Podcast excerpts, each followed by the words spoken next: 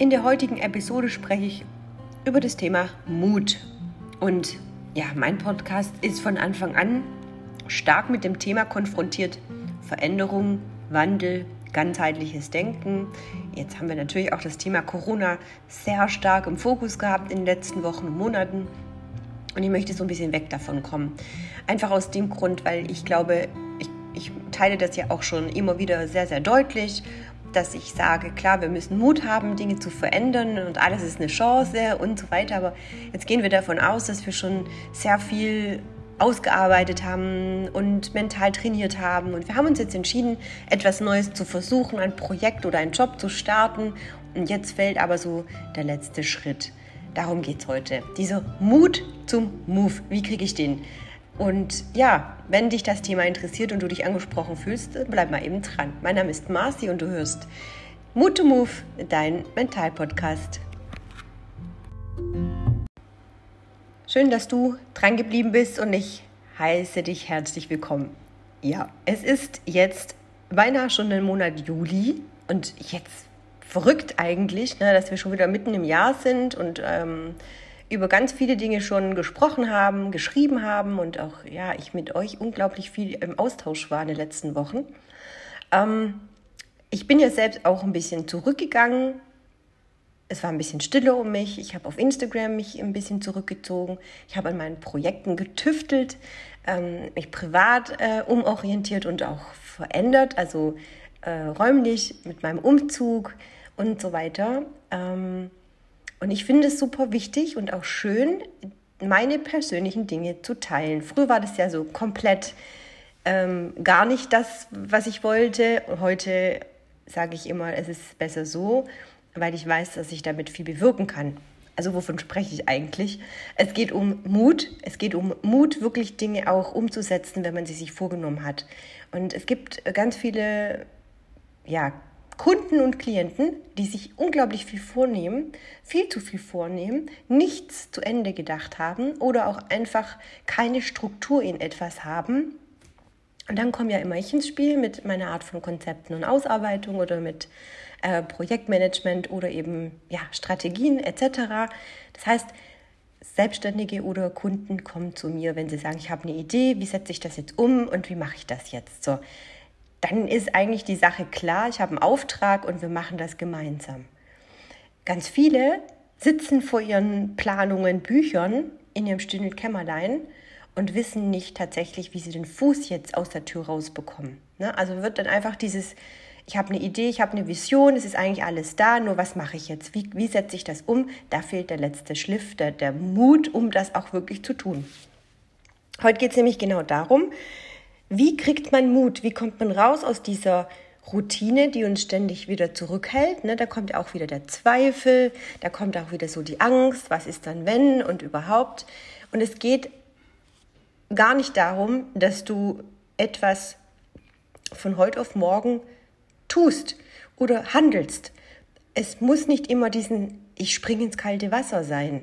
Ähm, ich bin jemand, ich, ich, also ich mag das tatsächlich ins kalte Wasser springen, äh, also jetzt auch nicht nur, ähm, nicht nur gedanklich, sondern auch in echt, weil ich es hasse, mit den Zehen ins kalte Wasser zu gehen und mein Kopf schon anfängt zu denken, wie kalt muss es sein, wenn ich ganz drin bin. So ist es bei mir auch mit Projekten und Aufgaben. Ich möchte mich auf eine Sache konzentrieren. Ich, ich, ich lerne beim, beim Tun, ja, also Learning by Doing ist für mich super wichtig, um im Lernprozess zu wachsen ähm, in manchen Dingen ist das aber eben nicht so ratsam. Also der Mut, der manchen fehlt, ist so der letzte Klaps. Ähm, und das finde ich auch ganz schlimm. Man schuckt ja auch keinen einfach ins Wasser rein, wenn er damit nicht rechnet. Also du solltest für dich entscheiden, wann bist du so weit. Und wenn du sagst, ich bin noch nicht so weit, hinterfrag dich immer, warum nicht? Woran liegt's? Wenn du alles richtig vorbereitet hast, wenn du auf dem richtigen Weg bist und es scheidet jetzt eigentlich nur noch am wirklich am Umsetzen, dann frag dich tatsächlich, warum, was hält dich ab? Und ich habe heute dazu einen Instagram-Beitrag gemacht, ähm, der nennt sich das unsere Erinnerungen äh, nicht die Realität widerspiegeln, sondern wir glauben das nur. Das heißt, alles, was wir schon mal erlebt haben, ist tief in uns verankert, also Schmerz, Emotionen allgemein, die Erinnerung, das, was hinter uns liegt, redet uns auch immer wieder ein, dass es nochmal so kommen wird oder dass es passieren kann. Das heißt, unser Verstand fängt an, wieder uns etwas vorzuspielen, vorzugaukeln.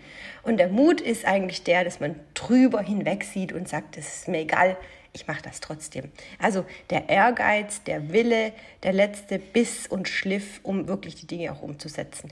Das kannst du mit kleinen Dingen tun.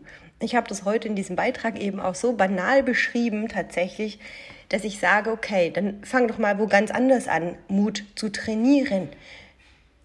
Das sind nämlich so Kleinigkeiten, die wir im Alltag uns schon abgewöhnt haben, weil wir dann vergessen, wie sich das anfühlt, mutig zu sein. Klar, du kannst jetzt nachts im Dunkeln nackt in den See reinspringen, dann ist das das eine, aber ich meine denn wirklich die Alltagsdinge. Ich habe heute geschrieben auf Instagram, lass doch einfach mal das Bett ungemacht, bevor du das Haus verlässt. Also, dass nicht alles perfekt zu Hause ist. Auch dieses Chaos bewusst annehmen und zu sagen, weißt du was, ich mache das später. Ähm, dort, wo du sehr viel Struktur, sehr viel Ordnung hast, lass mal alles komplett durcheinander. Mach das, was du sonst nie machen würdest. Genau das ist das Erste, was man schon sagt. Sei mal mutig. Geh raus, unternehme Dinge für dich ganz alleine, probier Dinge aus, treffe einfach mal fremde Menschen Sprech einfach mal fremde Menschen an, such ein Gespräch. Was würdest du sonst niemals tun? Allein ins Kino gehen oder alleine essen gehen. Ähm, sich mit sich selbst beschäftigen ist zum Beispiel auch ein Thema, was das Selbstbewusstsein sehr gut trainiert. Das ist also auch immer sehr, sehr wichtig, gar nicht immer jemanden bei sich zu haben, wirklich bei sich zu sein, Dinge für sich zu tun und auch selbst zu entscheiden, genau jetzt mache ich Chaos oder ich lasse das Chaos so sein, ohne dass ich das jetzt ähm, rechtfertigen muss.